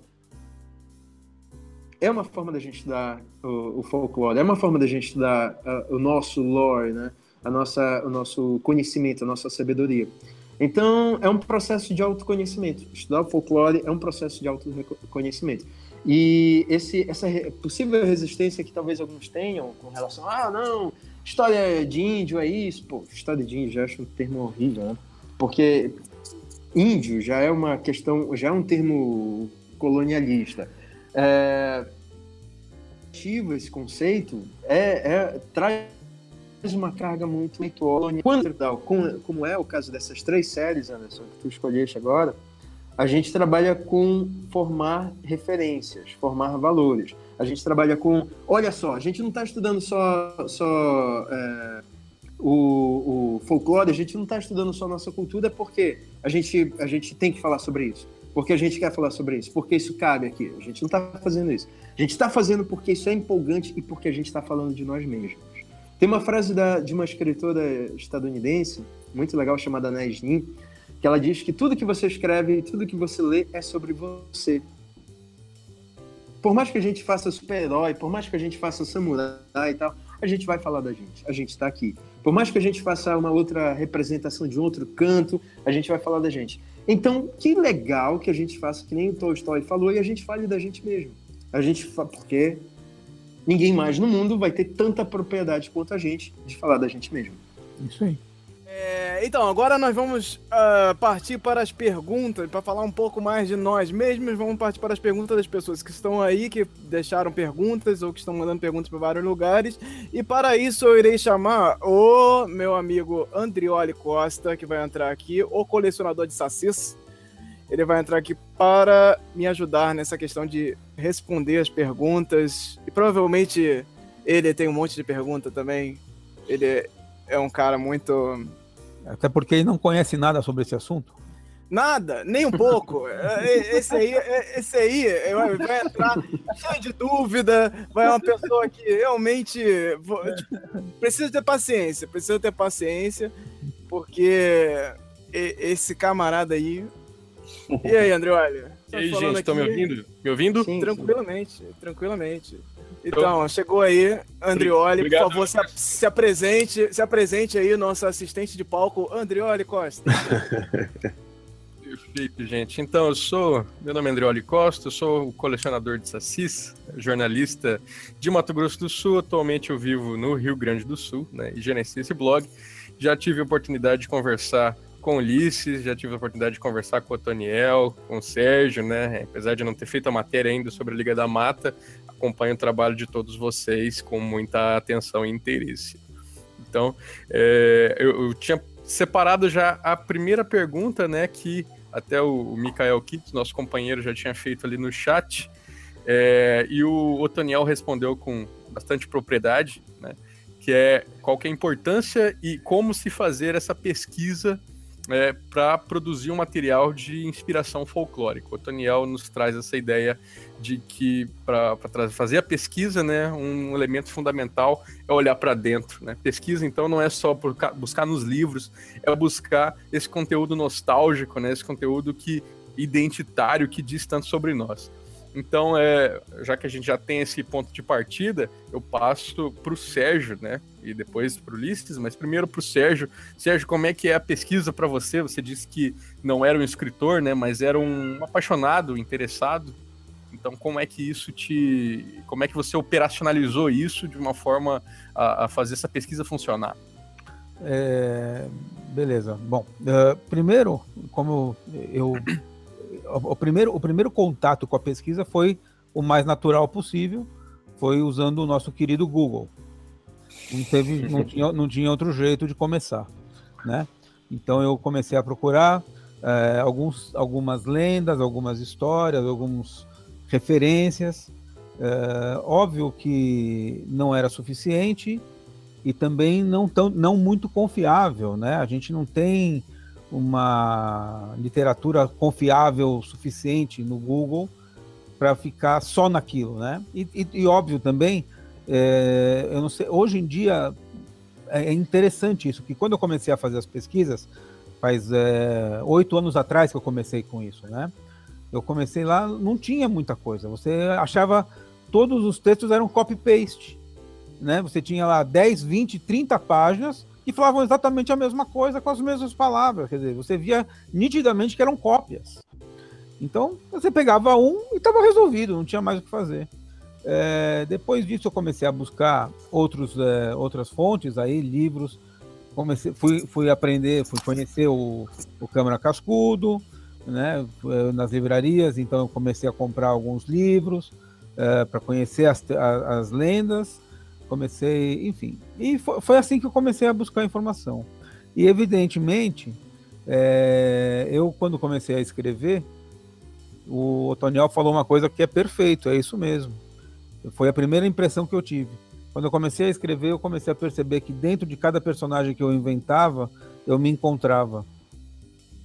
Eu Perfeito. encontrava a minha própria pessoa, a minha própria identidade, a minha própria essência dentro de cada personagem. E aí eu juntava o conhecimento da, da, da pesquisa com aquilo que eu era, ou que eu sou, né? Não que eu era, mas com o que eu sou, e criava, e foi aí que eu criei os personagens. Uhum, muito legal.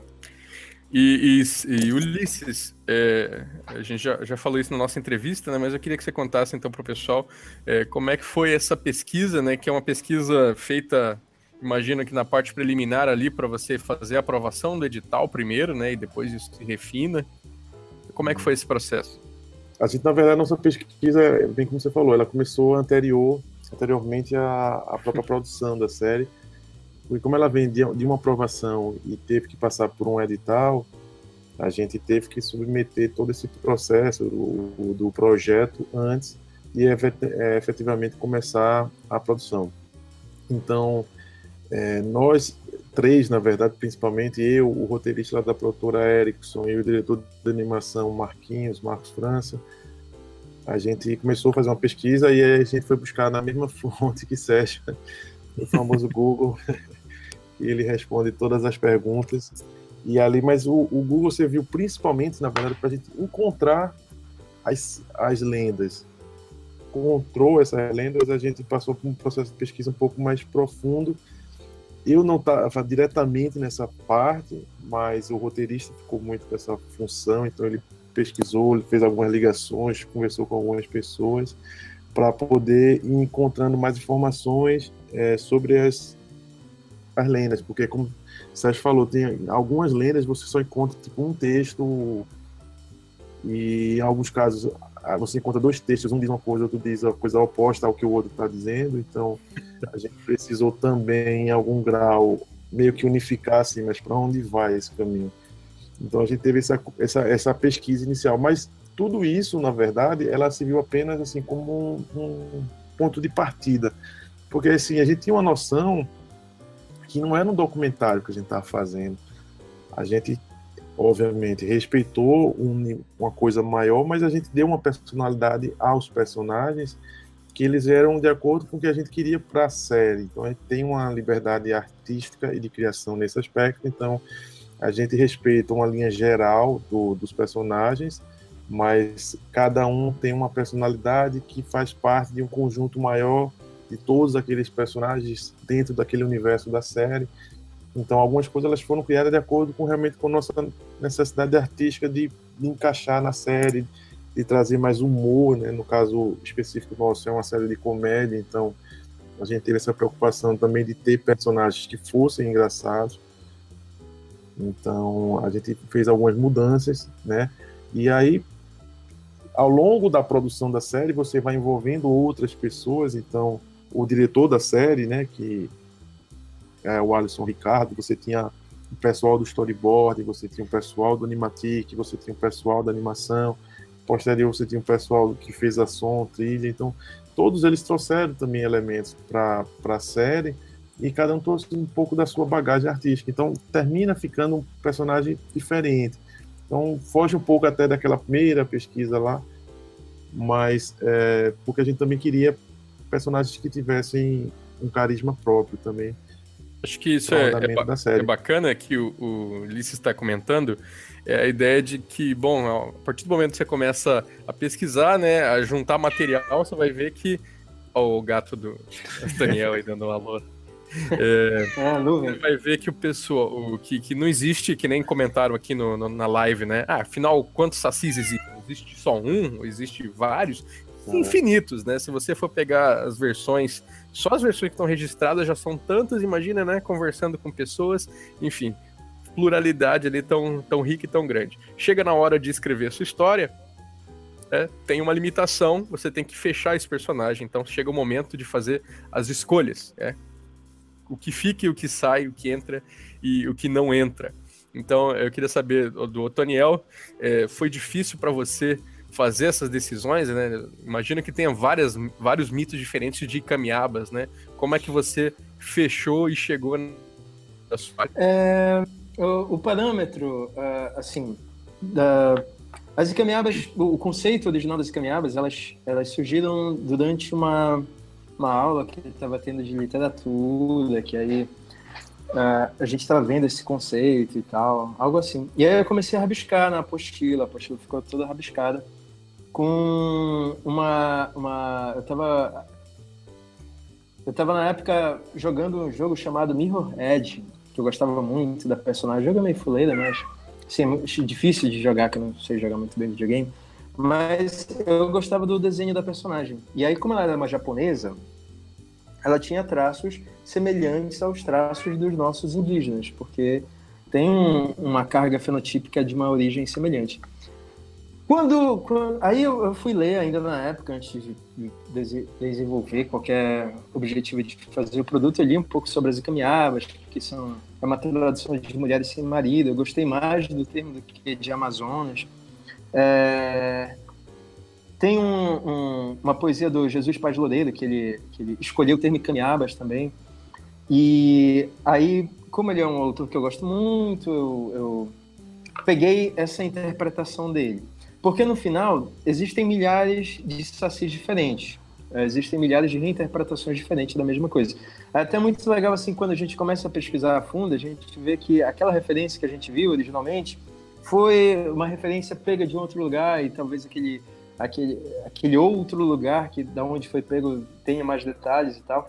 Então a gente vai se aprofundando e vendo essa, essa, essa pluralidade de interpretações e conceitos.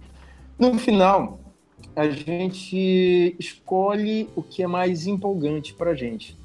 O, o, meu processo com, com a escolha do, do que entra nas caminhadas, do que não entra, são dois. O primeiro é o que é mais empolgante para mim, para a equipe, eu, eu lanço uma ideia lá para a equipe, se a equipe acha muito legal, aí a gente desenvolve. Já aconteceu de eu lançar conceitos. Olha, a gente vai interpretar, interpretar esse personagem lendário desse jeito. Aí é, a equipe, né, a equipe de roteiristas falou: hum, que horrível, que, que, que.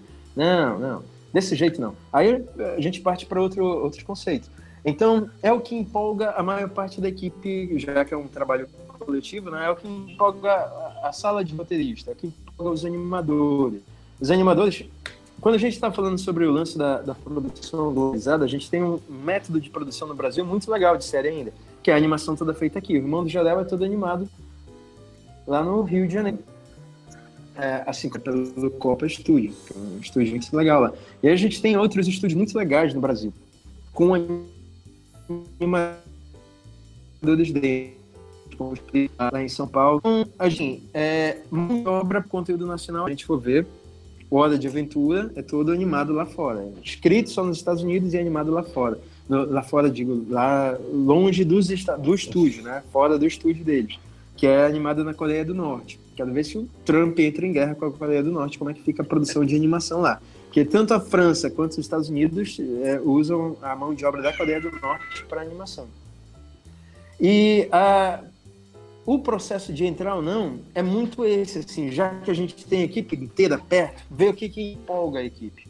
Olha, esse conceito dessa personagem, os animadores gostam, a equipe gosta, os roteiristas gostam, as atrizes que interpretam as personagens gostam, porque teve, teve uma época, né, assim, na sala de roteirista, é, a maior parte homem, né, a gente trouxe o conceito lá para as atrizes, as atrizes falaram para gente, olha, se vocês estão querendo estar essa história folclórica de um jeito feminista, como vocês estão falando que vocês querem adaptar, se vocês forem fazer desse jeito, não vai ser feminista, hein? A gente se entreolhou, né? Pô, estamos fazendo errado. Né? Então a gente tem que reinterpretar esse, esse conceito, a gente tem que reinterpretar essa, essa questão.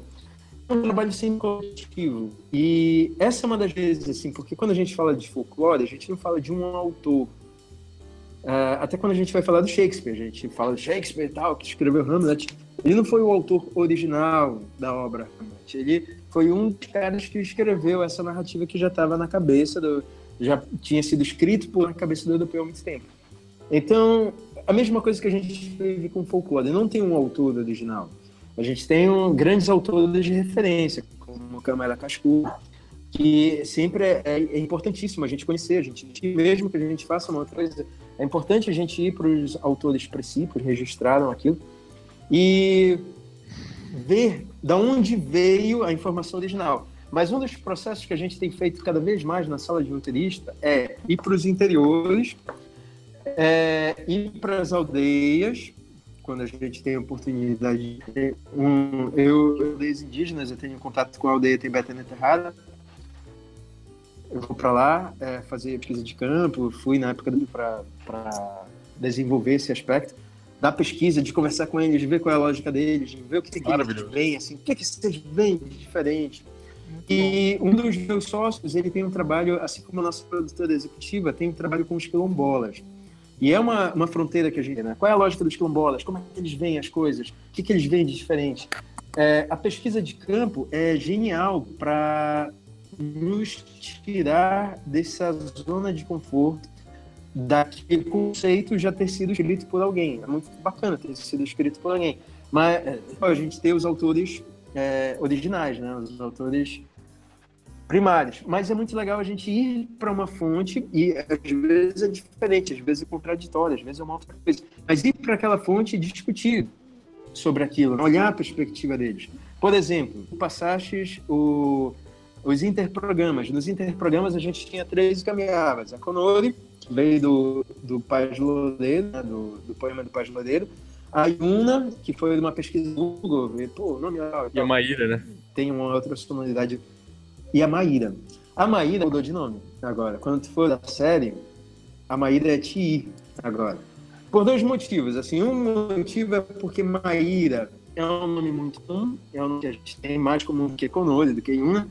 Maíra é um nome e que Maíra é o nome da, de um grande ancestral dos, dos, dos tupis que é considerado assim, é, era o Tupã.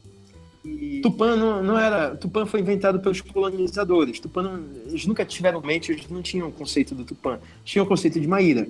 É, só que aí os colonizadores, né, chegaram e disseram: Não, mas como é que você chama o trovão? É Tupani. Ah, então vamos chamar de Tupã. Tupã, nosso Deus é Tupã. Então, é, foi um nome dado por estrelas.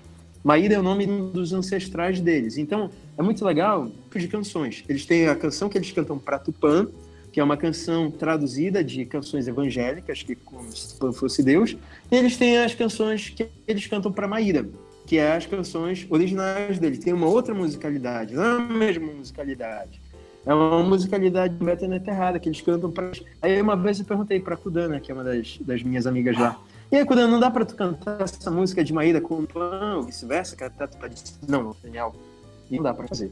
Eles sabem muito onde vem, de onde vem a referência. Nossa referência divina é, a nossa, eles não falam assim, não é original nossa. Tem uma, tem uma que veio antes, dos povos ancestrais, que é a Maíra, e tem outra que é o Tupã. Os dois são importantes para ele, os dois são relevantes, mas eles sabem que há uma diferença entre eles. Então, respeitando isso, mudei de Maíra para Ti, né? Ti é um, nome, é um nome que eu achei muito bonito lá, é um pequeno passarinho preto que tem, e é o nome de uma das moças lá, né, que fez, fazia uns quadrinhos muito legais, aí em homenagem a ela, coloquei Ti, e é muito diferente então, então a, a, pesquisa foi isso assim, muito lendo, é essencial ler, e muito conversando, ouvindo, né? Olhando para si mesmo, conversando com as pessoas muito, próximas. Muito legal, Toniel. É, acho que uma coisa que fica bem clara, assim, é muito interessante, é que o, se tem uma autoria, né, para o folclore é o povo. Né? O povo é o grande autor do folclore, não é o Câmara Cascudo que escreveu seu maravilhoso trabalho 50 anos atrás, mas é o povo que vive isso hoje. Uhum. E ele muda, e, é... é sempre muda, sempre se adapta. Sim, claro. E o, o Sérgio, acrescentando a essa pergunta, né, sobre é, sobre essas escolhas para fazer os personagens, eu queria também pegando a temática do Liga da Mata, que o Liga da Mata ele é muito voltado é, para uma mensagem ambiental ecológica, certo? imagino depois você pode contar pra gente se o segundo episódio também vai ser assim, ou se é uma, uma lógica assim que, que não é da série, mas de episódios, né? É, então eu queria saber se é, como é que foi essa, esse trabalho de alinhar a mensagem que você queria passar é, à escolha dos seus personagens folclóricos. Bom, é, sim, o Liga da Mata ele, ele não é só ambiental, tá? Ele justamente a ideia é linkar a cidade com a mata e ver e, e mostrar a coexistência entre elas, né? Que afinal de contas um não vive sem a outra, uma coisa não vive sem a outra coisa, né? Não adianta a gente só crescer é, as cidades e, e, desmatar tudo, né? Porque afinal de contas a gente precisa da mata e a gente precisa das, flore da, da, das fazendas também e tudo mais. Então o, a pegada ambiental é, é justamente para incentivar essa proteção e esse, e essa, esse alinhamento de, de convivência, de coexistência.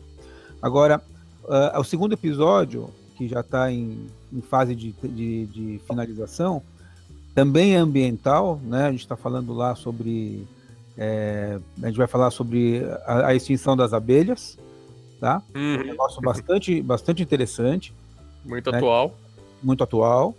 É, e essa é a ideia justamente da, da Liga, né, de usar os temas atuais, né? Não só o folclore. Na verdade, a ideia é juntar as duas coisas, é usar o, o, uma coisa como, como a, a, extinção das abelhas, né? Junto e, e, com os personagens do folclore. O terceiro episódio, inclusive, eu posso adiantar que já era para ter, na verdade, ele, eu, eu, eu, ele ia ser o segundo, acabei passando ele para frente, até por causa da data. É, eu vou falar sobre os mosquitos da dengue.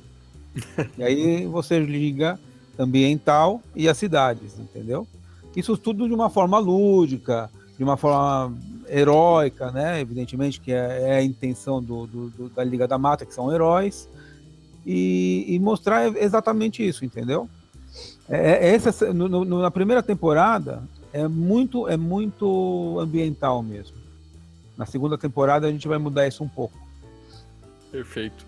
Gente, o Anderson tá me avisando aqui que estamos chegando à reta final. Né? Estou, mas eu não precisava falar isso. Assim. Não, tranquilo, só pra, só para o pessoal não ficar chateado. É, é gente, tem uma pergunta que... aqui que é muito interessante, né? Que a, a nossa ouvinte aqui, a nossa nosso público aqui, a Rita de Cássia Nascimento, ela disse que ela é professora da educação infantil é, e eles na rede particular, eles têm muito acesso à literatura, então ao material, assim, não falta, mas eles não vivenciam esse folclore, segundo ela. E que ela queria saber é, como, principalmente né, a partir da obra de vocês, conseguir despertar esse encantamento, né, conseguir despertar essa, essa relação né, diferenciada é, da, da criança com o folclore e que, que isso pode levar a partir daí. Então eu vou deixar isso em aberto, né? Quem quiser se acusar, por favor, comece. O Ulisses falou menos aí, Ulisses, fala aí. É, o, a gente, a, a série, né, o Além da Lenda, ela também vai ter um, um longa-metragem. A gente conseguiu aprovação no edital esse, no começo desse ano. A gente conseguiu a aprovação e a gente começa a animar agora no ano que vem vai ser o primeiro longa de animação pernambucano e é uma extensão dessa dessa série. E aí eu, eu abro essa fala com essa informação pelo seguinte motivo, que o filme ele, ele fala um pouco mais dessa questão de você trazer a vivência das lendas, do nosso folclore para as crianças, adolescentes, é, mais da, da, cidade grande e tal. E aí a, a, o, o filme trata disso, assim, a história, você vai acompanhar a história de um menino chamado Lucas, que ele é muito fã de Homem-Aranha, é muito fã de Star Wars, Senhor dos Anéis e tal, tem pôster de todos eles no quarto, e aí de repente, por uma ocasião do, da, da, da história lá, ele recebe a, uma visita inesperada de alguma dessas lendas, e aí uma abordagem um pouco heróica também, e aí ele passa se junta a, a alguma das lendas para defender o folclore brasileiro de uma de uma possível invasão estrangeira a partir do Halloween e tal. Então é tudo de, de humor, né? Assim, não, não tem nenhum discurso panfletário de nada, mas e aí à medida que ele vai vivendo essa aventura, ele vai entendendo é, o, vai vivenciando esse, esses personagens do nosso folclore. E aí, a partir desse ponto, ele começa a ter a ser fã e ter pôster no quarto dele, não só dos heróis é, estrangeiros, da Marvel e de coisas do tipo, e passa a ter também o, o Chibamba, passa a ter também o Neguinho do Pastoreio, o Comadre Florzinha, Curupira. O, o filme brinca um pouco com isso, de, de que maneira esse menino vai vivenciar essas, essas, essas lendas brasileiras. E eu acho que é um pouco isso do que a gente está falando agora, talvez seja um pouco também dessa preocupação da professora.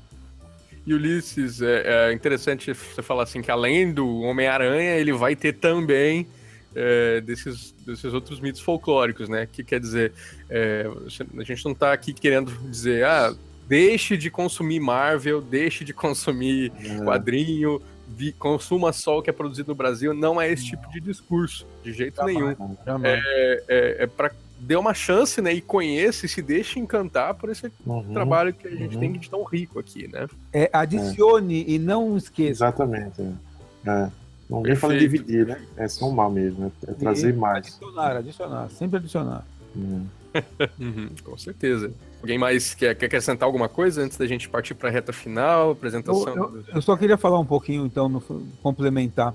É, eu acho que que está faltando, na verdade, que a, que a professora está tá perguntando, é, é o incentivo mesmo, né? É o incentivo para conhecer a história, a lenda em si entendeu? Nas escolas de uma forma geral. Eu, eu, eu não sei como é, eu sei que no, no Belém aí, o Otoniel, é, em outros lugares, além, as lendas elas são mais presentes do que aqui no Sudeste, né? É, no, aqui em São Paulo, nas escolas, você muito pouco escuta falar sobre isso. Né? É, muita gente nem sabia que tinha o Dia do Folclore. Você pergunta, as pessoas falam, nossa, nem sabia que tinha. Quer dizer, é um negócio meio é, vai, vou falar a palavra certa, é ridículo. É, é estúpido a gente uhum. pensar uma coisa assim. Né? E isso para mim foi um choque perceber isso. Né?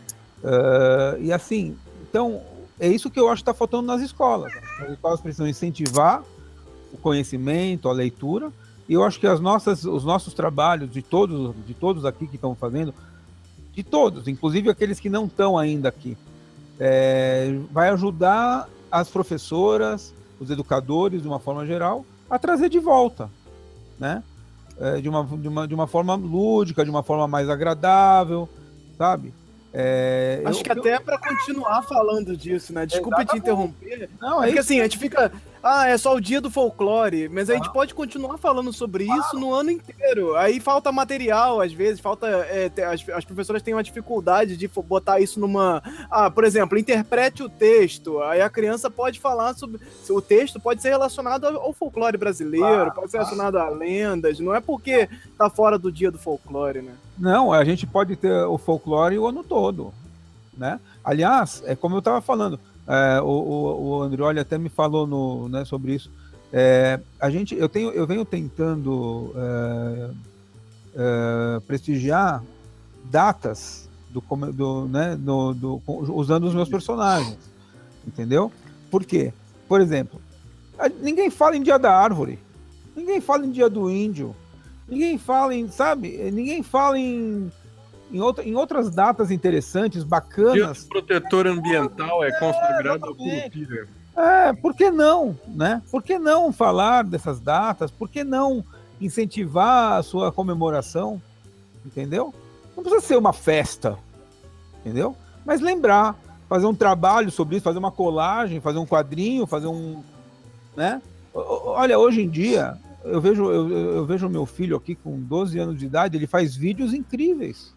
Entendeu? Sim, eu acho que trabalhos como esses vão, vão inspirar muitas crianças a pensarem mais nisso é. durante o ano inteiro. Pô, é, pô o cara chegou, da, chegou na escola, já acabou de assistir o Além da Lenda, ele, pô, cara, você assistiu o um negócio tal aqui, fiz faz o desenho lá, mostra pro, pro amigo, aí a garota que se identifica com as Icamiabas também, pô, e isso vai reverberando, assim, pelo uhum. ano todo, a coisa não vai acontecer só no dia do folclore, assim, o mês de agosto fica aquela coisa, ah, o folclore passou a existir, chegou o, folclore. Não, não chegou o folclore. O folclore está em nós o tempo inteiro. Então, assim, isso, esse tipo de trabalho, com certeza, é, é ajuda fundamental e... nisso, né?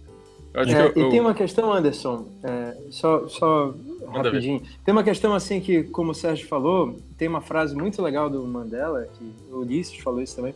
Tem uma frase muito legal do Mandela que é que até o foi um tweet mais curtido e replicado do Obama, que é, ninguém, nenhuma criança nasce odiando, nenhuma criança nasce. Então isso se aprende durante a vida. Por que não a gente é o ódio? Porque qualquer coisa, né? Você não o bem e o você, mal. O bem e o mal. Você ter uma referência é uma narrativa folclórica é você ter uma referência sobre o que é a sua identidade. Então a gente não fala só sobre folclore, o dia do folclore, o dia da. Só porque é, é uma coisa muito legal do passado que a gente tem que resgatar, mas é uma coisa tanto do presente quanto é uma característica nossa, é uma, é uma necessidade de nós nos conhecermos melhor nesse, nesse sentido. É, e aí as Icamiabas, por exemplo, a, a, ideia delas é que elas sejam empolgantes, porque os meninos sabem o nome dos, dos 700 pokémons que existem, é, por que não saber sobre, sobre as, as lendas, né? Por que não saber sobre as várias versões que tem do, na América Latina inteira do, do, do mito do Saci? É, por que não a gente, a gente colocar é, a, a, questão das caminhadas? As caminhadas têm essa outra vertente que é o feminismo. Por que não as personagens femininas das caminhadas serem tão interessantes para os meninos quanto eles são, elas seriam para as meninas, sabe?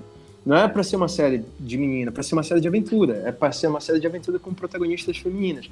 Então, os meninos, desde sempre. O que a gente fez para ganhar uh, o, o financiamento da série foi fazer um pitch, onde.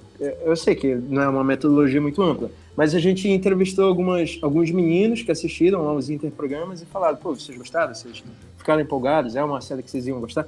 Porque meninos também podem se empolgar, ao contrário do que o marketing fala, com personagens femininas. É o que a gente está vendo agora, cada vez mais na indústria cultural. As crianças também podem se empolgar com elementos da cultura nacional, como a Turma da Mata, a Liga da Mata vai fazer, né? Está fazendo, como como vai fazer. Então, como a gente está vendo com o irmão do Jodel, como a gente está vendo com, com historietas. Então, essa questão é uma questão de responsabilidade com a sociedade também, quando a gente fala com as crianças com responsabilidade, mostrando, olha, folclore é uma forma de você saber sobre você mesmo, de você se conhecer. Não é porque a gente tem só um assunto. Então, a questão dessa professora é uma questão que passa pelos materiais didáticos, mas também passa pelos profissionais de educação. Tem muitas escolas aqui, como o Sérgio falou, talvez em Belém seja mais, talvez em Macapá seja mais, é, Talvez seja um pouco mais, eu não sei, só se eu tivesse um parâmetro de comparação. Mas o que eu vejo em alguns pontos, em algumas escolas que eu tive a oportunidade de ficar próxima, é que isso depende sempre do profissional de educação que está lá.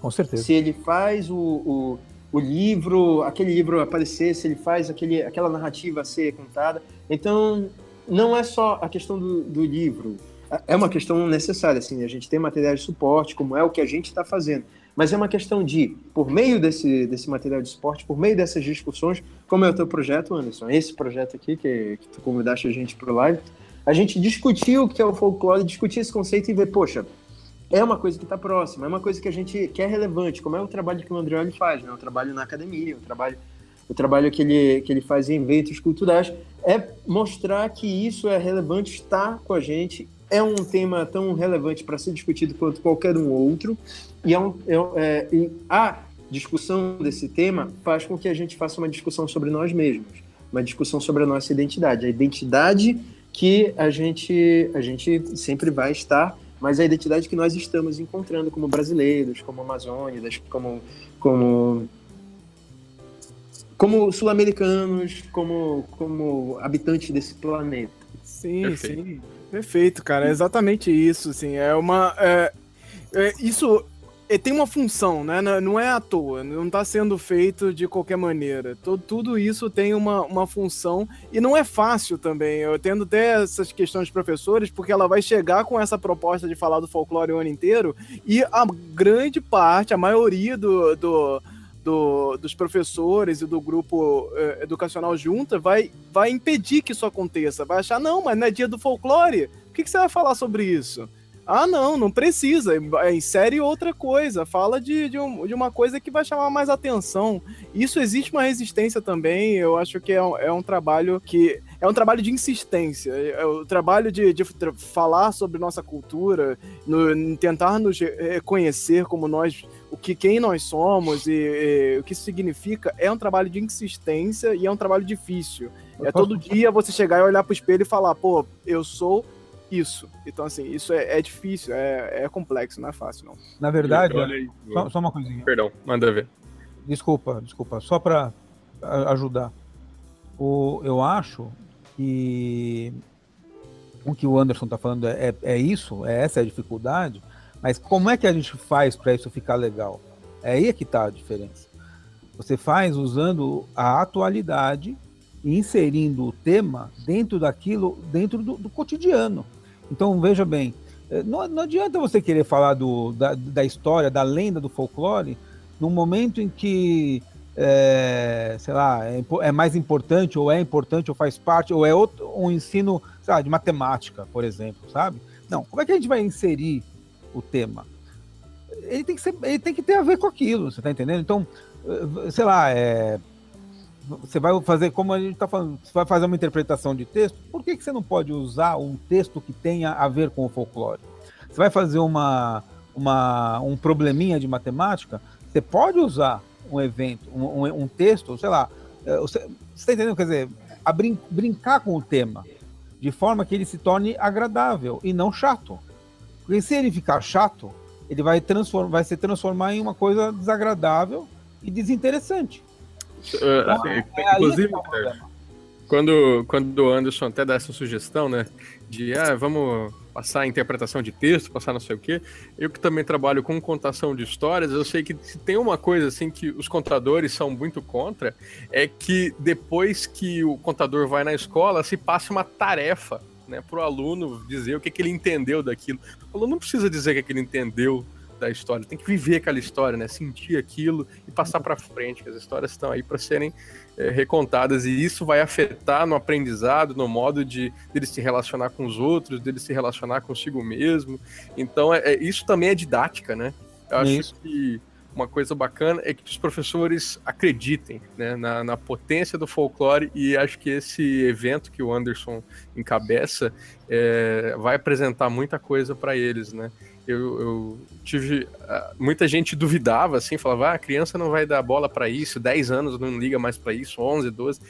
Eu tive a oportunidade de apresentar, eu falei, conversei com vocês, né, apresentar os, os, vídeos, né, do, da série Juro que Vi, do Renato Leôncio, do Roman Willy, do Otoniel também, para crianças, cara, em plateias de 200 a 800 crianças. E eu vi essas crianças chorando de medo do curupira do Juruquivi. Eu vi elas rindo. Eu vi elas batendo palma, implorando, tipo, gente, eu quero mais, eu quero mais. Então, assim, ninguém me contou que elas se importam, que elas se interessam. Eu vi. Eu vi elas pedindo, batendo palma e pedindo mito. Assim, então acabou o curta do Curupira, do Juro que Vi, elas pediam assim, Boto, Boto, Boitatá, Boitatá, nem tem curta do Boitatá, e elas estavam querendo. então, cara, isso, isso toca, né? Porque tá mostrando a gente, tá falando da gente. No, na série do Otoniel, imagino que apresentando isso mesmo em Belém, você tem lá o mercado ver o peso retratado na, na, na série, tem o ônibus passando, tem os modos, gestos, costumes, né? Tudo isso pega a gente de uma maneira muito mais complexa, né? E muito mais completa também. Estamos chegando ao fim do podcast do Folclore BR.